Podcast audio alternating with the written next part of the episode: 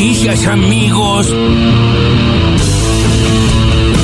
Este sistema prestacional que hoy está proponiendo Loana da mucha justicia. Da justicia porque le permite a los jubilados, a los afiliados del PAMI, dejar de ser un número en el PAMI pasar a ser una persona que decide. Y si el doctor Fernández no lo atiende, que lo atienda el doctor Pérez, el doctor González y buscar al médico que lo atienda. Pero a su vez, al médico le garantiza una remuneración digna por el trabajo que presta. Estamos poniendo al profesional médico en el lugar que se merece, pagándole lo que corresponde. Y además, después de haber sido elegido por él que necesita su atención. Gente capa, ¿no? En la medicina.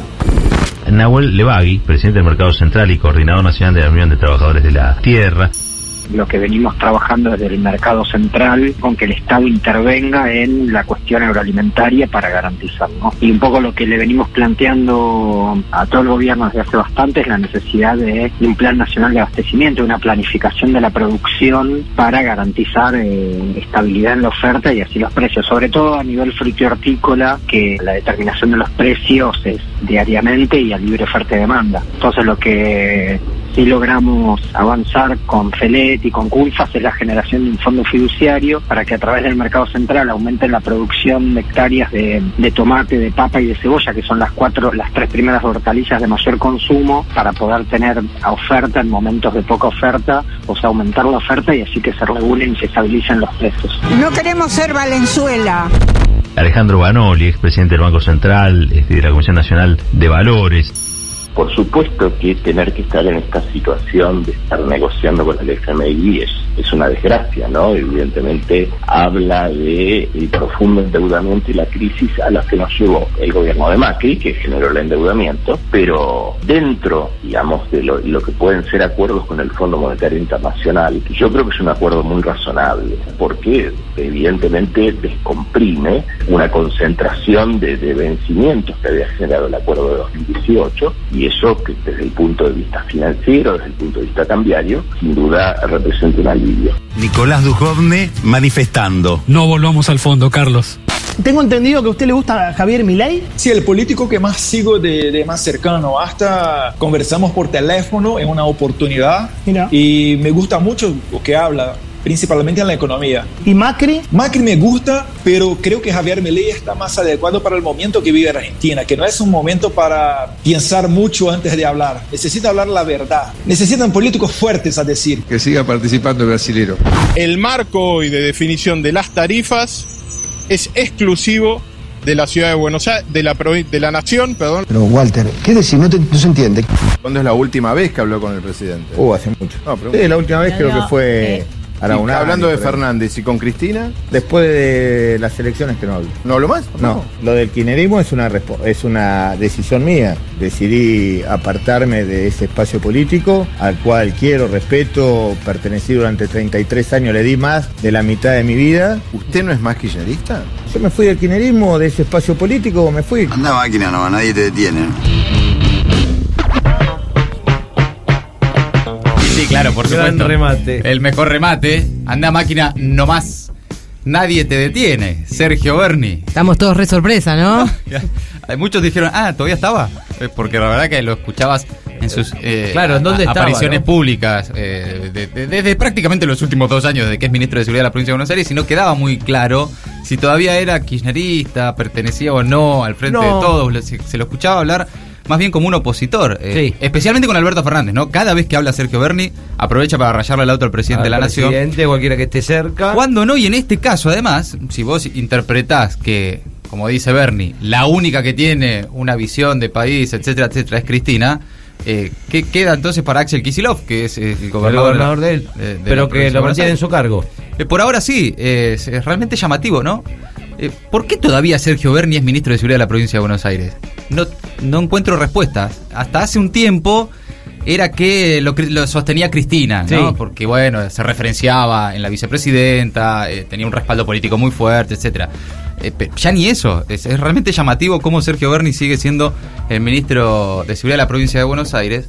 Y no solo por sus declaraciones públicas y su oposición dentro del oficialismo, sino por sus resultados de gestión.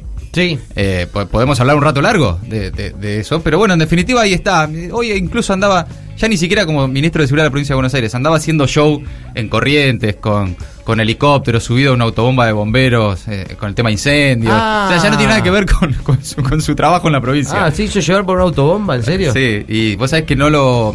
eh, hay un dron que lo sigue. Lo- sabía el tiempo. Todo el tiempo. Un dron que lo sigue, lo va filmando y eso luego se manda a la televisión.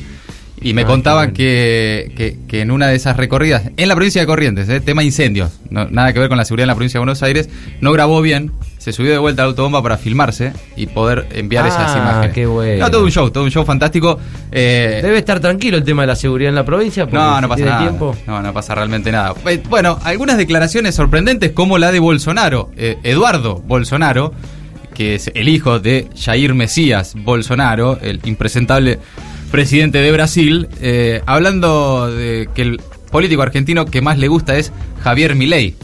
Vaya sorpresa, no, no, para nada. Pero eh, al mismo tiempo, tratando a Macri prácticamente de, eh, de mentiroso, ¿no? Ya está, Macri, es momento de hablar con la verdad. ok. Con mi ley, sí. Ok, ok, está muy bien. Jorge Macri con una confusión entre distritos. Sí. Eso pasa eh, cuando tenés disforia de distrito. Claro, claro, claro. No, no, Sos no. bonaerense, pero ministro de gobierno de la ciudad de Buenos Aires y presidente del PRO en la provincia. Claro, cuando hablas. eh, y encima de temas tarifas y, y- y demás. Del gobierno nacional era una, toda una confusión. Es bastante complejo, bastante llamativo todo lo que eh, le, bueno, en definitiva le costó explicar a Jorge Macri.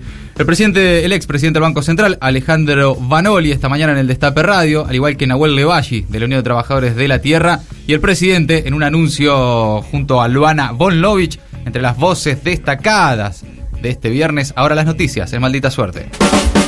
A fondo. El gobierno dice tener cerrado el acuerdo con los técnicos del FMI y planea enviarlo la semana próxima a diputados. Ayer, fuentes del gobierno dejaron trascender las negociaciones tomaron impulso luego del visto bueno del directorio en la reunión informal que mantuvo esta semana con el staff del organismo. Estados Unidos habría avalado los aspectos básicos del programa económico acordado para la refinanciación de los 44 mil millones de dólares que se tomaron durante el gobierno de Macri. Para que esto ocurra, deben previamente llegarse a un entendimiento a nivel staff técnico del fondo. En este contexto, ayer hubo una reunión entre el canciller argentino Santiago Cafiero y el embajador norteamericano en el país Mark Stanley. Haciendo los deberes. El Banco Central sube las tasas y cumple con una de las demandas más polémicas del Fondo Monetario Internacional. La autoridad monetaria las elevó dos puntos y medio, con lo que los plazos fijos a 30 días van a tener un rendimiento efectivo anual del 50,4%. El objetivo es tener tasas de interés positivas, es decir, por arriba de la inflación, tal como se acordó con el entendimiento con el FMI. El objetivo oficial es hacer más atractivo que el dinero se quede en los bancos, reducir el circulante y evitar las subas de precios generalizadas. Al mismo tiempo, otro de los efectos sería el encarecimiento de los créditos, los saldos impagos de tarjeta y las líneas de inversión productiva y de capital de trabajo.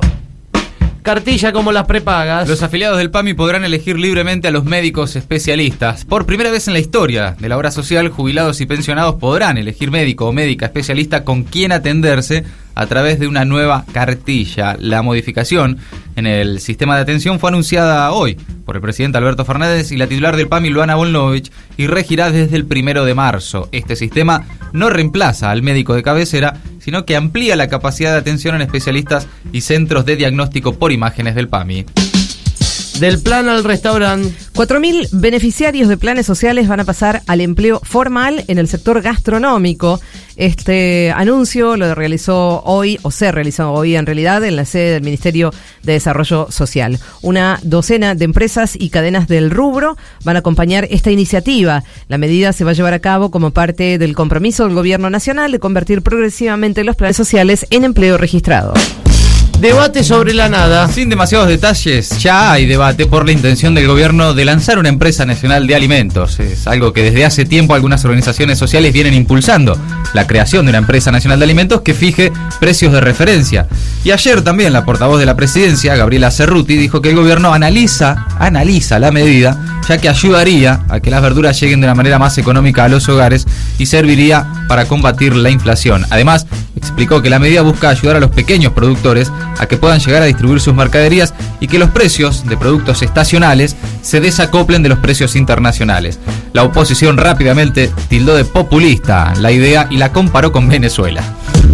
El fuego no para. Persisten los incendios forestales en Corrientes, Río Negro, Misiones, Chubut y Formosa. Cuatro aviones hidrantes, tres helicópteros del Servicio Nacional de Manejo del Fuego, autobombas, equipamiento, maquinaria pesada y móviles de apoyo trabajan para apagar los nueve focos que permanecen activos. El jefe de operaciones de Defensa Civil de Corrientes, Orlando Bertoni, dijo este viernes que se deben estar alcanzando las 600.000 hectáreas afectadas por los incendios rurales en la provincia y señaló que algunos focos fueron prendidos de manera intencional. Mientras tanto, las imágenes satelitales y los reportes de los brigadistas advierten sobre focos que comienzan a afectar al sur de Mendoza. Una pista sobre Betiana. Hallan en un descampado la riñonera de Betiana Rossi, la mujer buscada desde el 7 de febrero. El elemento fue encontrado por la policía de la ciudad. La mujer había sido vista por última vez por las cámaras de seguridad en el partido bonaerense de 3 de febrero. Dentro de la riñonera había un celular, el DNI, dos tarjetas SUBE y una botella de alcohol en gel. Reclamo con la cinta roja. Una movilización al Congreso exigió que se apruebe la nueva ley de VIH y hepatitis. La iniciativa, entre sus disposiciones, prohíbe en los exámenes preocupacionales el estudio de ITS y sanciona a las empresas que lo realicen. Proponen también pensiones no contributivas y jubilación anticipada. Las organizaciones señalan que aún no se conformaron las comisiones, como la de salud, a la que debe girarse para obtener dictamen antes de que se debata en la Cámara.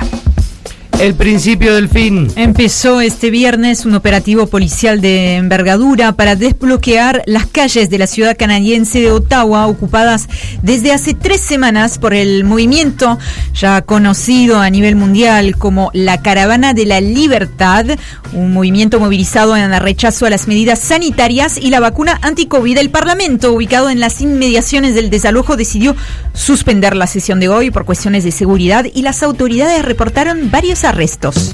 Maldita suerte. Maldita suerte. De 14 a 17 por el Destape Radio.